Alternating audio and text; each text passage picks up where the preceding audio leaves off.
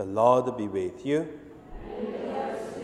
A reading from the Holy Gospel according to Luke. One Sabbath, Jesus was at the house of a leader of the Pharisees to eat a meal. Jesus said to the one who had invited him, When you give a luncheon or a dinner, do not invite your friends or your brothers or sisters or your relatives or rich neighbors, in case they may invite you in return and you would be repaired. But when you give a banquet, invite the poor, the crippled, the lame, and the blind, and you will be blessed because they cannot repay you, for you will be repaid at the resurrection of the righteous. The Gospel of the Lord.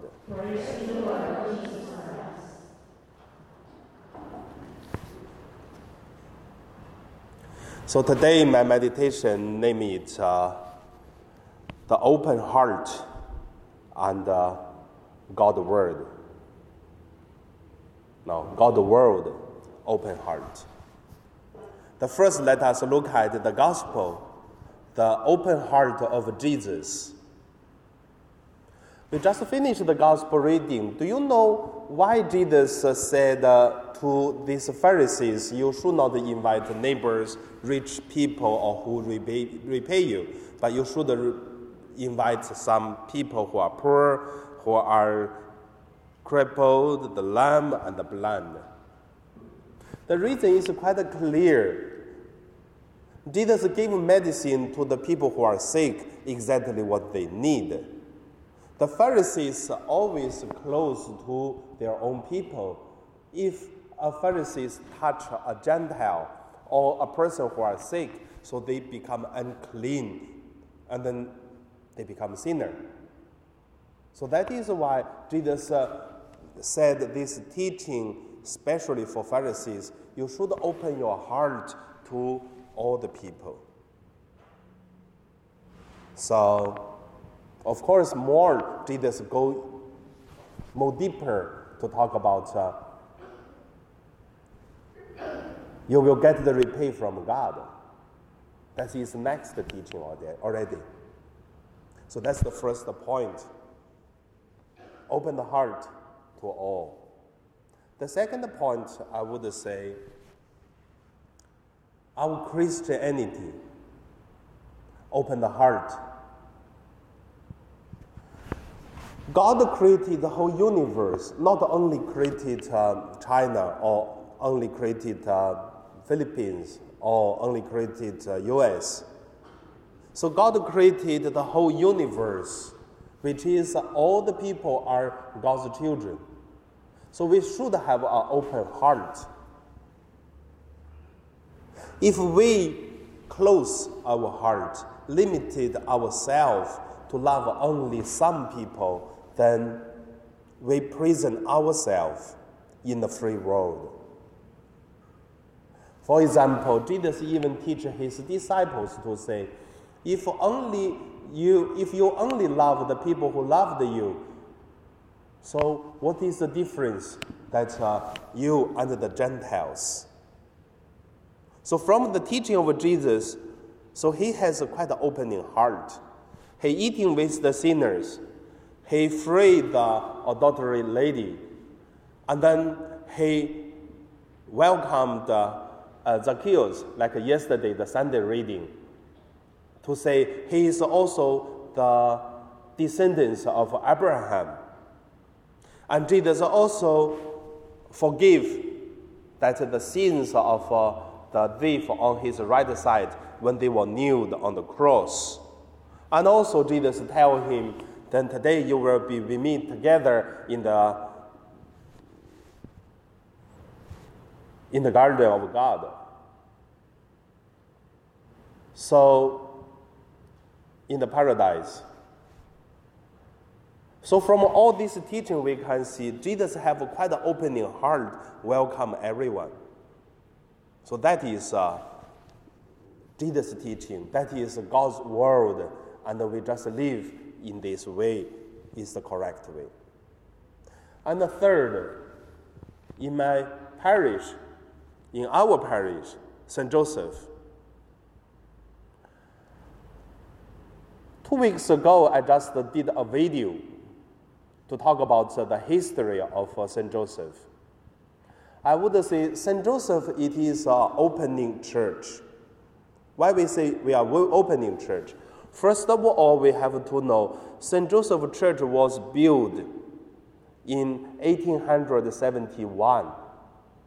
To build this church, not the Catholic alone. It is by the Jewish businessman donate some money. There is a German businessman donate money. There were 8,000, I don't know what's the money at that time, in the old uh, time in Hong Kong. The government gave 8,000. And then there are some donations from the local Catholics, build the first church of St. Joseph. So who are the people attending Mass here? Is the Irish and then the soldiers who just uh, next to our church. Now this become bank already the ICBC Bank. Yeah, I think the ICBC Bank, not the ICBC. The, however, you can see the, uh, Saint, the Anglican St. John Church going down, their bank there, oppositing the China Bank, that area, that was the soldiers' uh, the camps. So they are the people attending Mass at the beginning in St. Joseph. And then later on, only two or three years, this church was destroyed by a typhoon. I don't know how big a typhoon, and then the church built only two years, destroyed totally. So rebuilt again. And this time rebuilt, of course, many are Catholics. Until 1954 or 1945, around that time, I think 1950s, was destroyed by the Japanese uh, bomb during the Second World War. So, have to rebuild again. So before that uh, was built, so this church was opening for the foreigners, many are speak English. From 1962 or 65, this church rebuilt until today. We look at that is the building.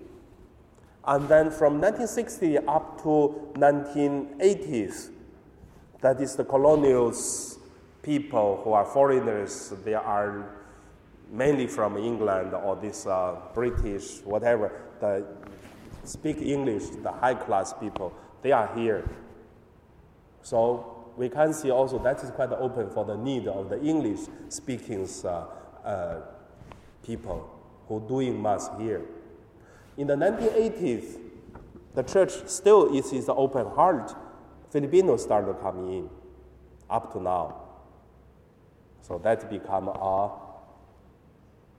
opening church for Filipinos. Little by little, more Filipinos come, and then we have uh, three masses every day now for weekly, 12 masses a weekend.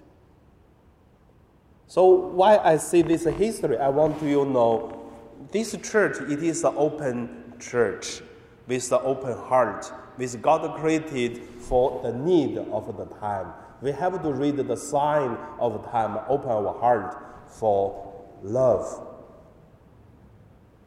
So today I would say, except the Filipino, we also have a lot of foreigners attending Mass. They mainly attending Mass at the Saturday evening and the Sunday evening. Most of they are in Sunday evening, Saturday evening less. A lot of Chinese who join the Saturday evening Mass. They speak English. So that is our parish. Since I came, also I started the 4:30 Mass for the Cantonese Mass, and also we started the English Catechism class. In the whole Hong Kong, we do not whole diocese doesn't have uh, much catechism, uh, English catechism class. Then also, we started the Cantonese catechism class and also Mandarin catechism class. So you will see the changing of the church for the 140 years. And then you also can see the church will carry the mission to the future need. But for whatever, we should open our heart for the need. So, as a church, in this way, as the person, the same way. So, I do this sharing just want to say we do not look at things within one years happen, two years happen, ten years happen, what's happened. It is uh, look at for the history. Then we will never do something wrong because with an open heart, with a loving spirit, that is what Jesus taught us today. You are not only invite the neighbors, the rich, but invite the people who really need. So in the relationship, us and our friends, us and, and the different communities. And also, you know, in our church, Sunday we are very busy, but on the weekly, Monday to Friday, so we accept the El Shaddai, that's the mass now, to do mass in our parish. We also accept this AA groups, the alcohol addict groups so from morning they have a meeting, lunchtime they have a meeting, Monday to Friday. We also accept uh, the, the BLD. The, every Wednesday they attending mass. Mostly are Filipino, uh, Hong Kong residents. They attending mass here. So that is uh, what I can see in our parish. We are open for the real need. At the same time, our parish doing a lot of um, shouldn't our parish do. The English uh, baptism, they live in many, many different parishes, but if there is English need, they come to our parish. Wedding, baptism, funeral. However, we are open for the need.